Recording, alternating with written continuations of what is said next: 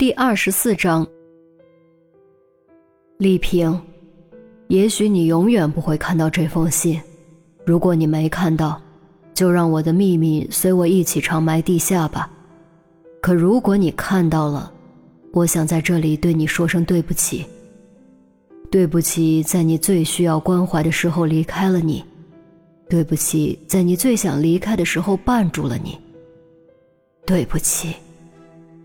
我知道现在说什么都没有意义，也不奢求你的原谅，我只想为你做点什么，以稍微弥补我对你的亏欠。两个月前，我头痛的感觉突然加剧，开始出现呕吐、意识障碍等症状。我是学医的，我知道自己可能得了脑瘤，而且情况很不乐观。医院的检查结果证明了我的判断。胶质母细胞瘤，最恶性的胶质细胞瘤，我活不了多久了，治疗没什么意义。我不想让最后的生命在痛苦的化疗中度过，于是我开始回忆过去，重放我们曾经在一起时那些快乐的日子。真希望那段时光能够重来一次，真希望我们还能像当初一样恩爱幸福。可是时间是最无情的，我们再也回不去了。我一次次站在楼下的树荫里，想最后再和你说说话，想亲口说声对不起，即便你打我骂我也无所谓。但我终究还是没有这么做，我默默离开了。我不该打扰你现在的生活。你放心，我快死了。我死以后，我的一切都属于你，你也可以重新嫁人，开始崭新的生活。当然，在此之前，我得帮你解决一件事。那天我登录邮箱，意外发现了一封来自关联邮箱的邮件。你可能不知道我关联了你的邮箱，你的密码从未修改过，我的也一样。打开邮件后。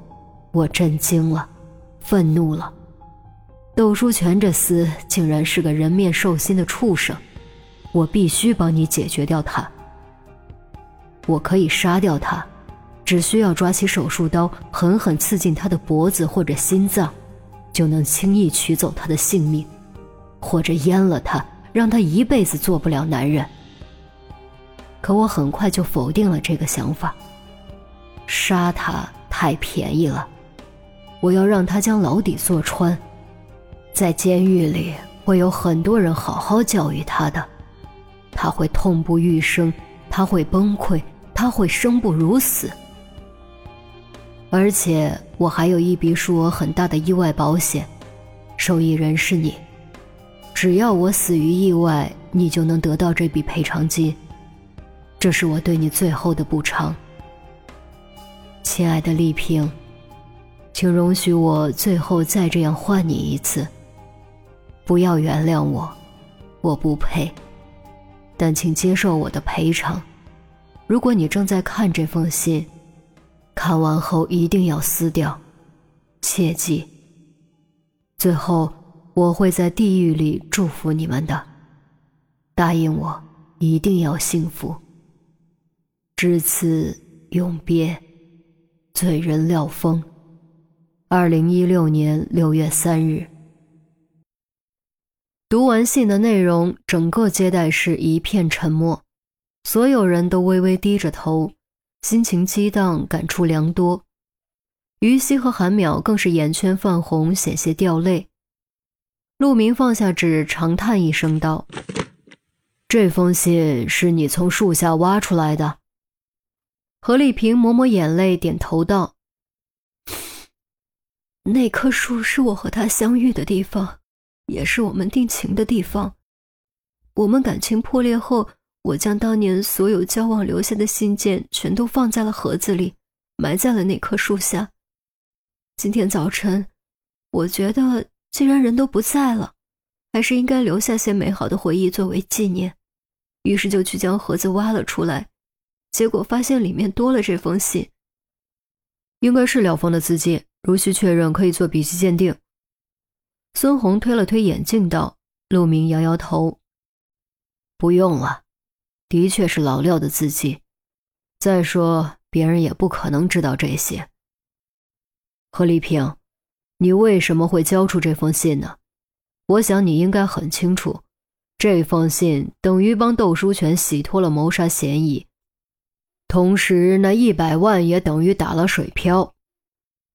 陆明的语气很重，不光他不明白，其余人也不明白。既然何丽萍那么恨窦书全，为什么不将这封信销毁呢？白来的一百万就这么不要了？何丽萍转头看向徐渭成，徐渭成握住何丽萍的手，语气郑重，铿锵有声：“丽萍是个善良的人，我也是个正直的人，不该拿的钱我们不要，即便是廖峰用生命换来的。”我们也不能要。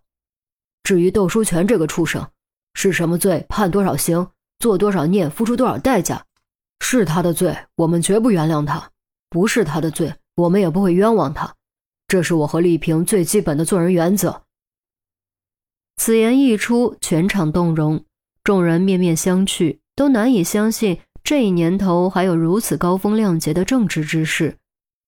何丽萍点点头，吸了吸鼻子。魏成说的对，这笔钱我不能要，相信老廖泉下有知会理解的。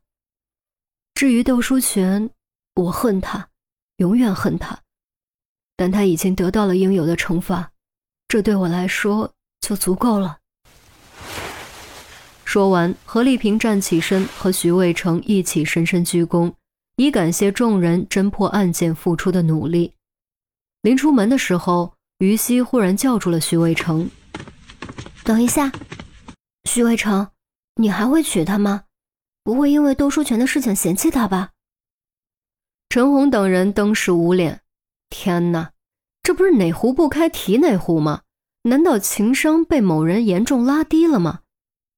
徐渭成紧紧握着何丽萍的手，丝毫没有介意之色，微微一笑，道：“于警官，你放心吧。”大家也都放心吧，我这辈子非丽萍不娶。大笑声中，两人手牵手离开了，背影在阳光下模糊了轮廓，只是不知道模糊的究竟是光影还是眼睛。过了好一会儿，气氛才从感动变得轻松。陈红端起茶杯喝了口水，感叹道：“嗯，干刑警这么些年。”办了大大小小数百起案子，结局这么好的还真没几个。哎呀，可不是嘛！该解脱的解脱了，该放手的放手了，该坐牢的坐牢了，最后还有情人终成眷属了。哎呀呀呀呀呀！都能拍韩剧了。韩淼说着，突然斜睨了郑月一眼，装模作样叹道。唯一可惜的是，徐渭成这种好男人，我怎么就遇不到呢？难道这就是命吗？哎哎哎哎哎，你这话我可就不同意了啊！我斌子、周哥、陆队，哪个不是顶天立地、光明磊落的好男人？尤其我，那更是上得厅堂，下得厨房，打着灯笼都难找的超级好男人啊！诸位说说，是不是啊？对不对？郑月笑眯眯的，不停挤眼睛。接待室中嘘声大作。陈红切了一声道：“切，就你得了吧？排查医学生的时候，没少盯女生的脸蛋看吧？”陈姐火眼金睛，一针见血，佩服佩服。杜宾连连拱手：“嗯，可不是嘛。一五级的两个系花蛮漂亮的，当时他看的眼睛都直了，就差流口水了。”是不是呀？韩淼朝郑月挑了挑眉毛，是。哎呀，什么？绝对没有的事儿。郑月故作惊讶，绝口否认，然后又一本正经地说：“我那是在观察。”嘘声再起，于西也跟着笑了起来。虽然插不上话，但这次至少没有被排斥在外的感觉。他相信总有一天自己会真正融入进去的。好了好了啊，都别闹了。陆明敲敲桌子，清了清嗓子：“这案子嘛，终于可以结了。但是这同样是一次教训。如果没有这封信，如果信永远没有被找到，如果何丽萍和徐渭成不把信交出来，我们可能都无法顺利结案。在今后的案件中，运气可不会一直伴随着我们，必须靠我们自己去找到证据，挖出真相。所以，都给我打起精神来，把心思都放在工作上，努力增强自己。这才是解决问题的关键，明白吗？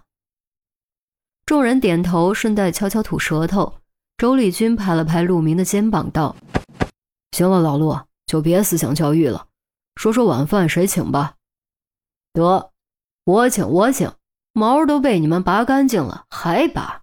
哎呀！”陆明刚说完，接待室就被欢呼声淹没。正当众人开开心心讨论吃什么的时候，他忽然又说了一句话：“哦，对了，小鱼，你把钟离那小子也叫来。好了，都散了吧啊！”于西当场就傻了。陆明让他带上钟离，带上钟离，这到底是几个意思？迟来的批评会。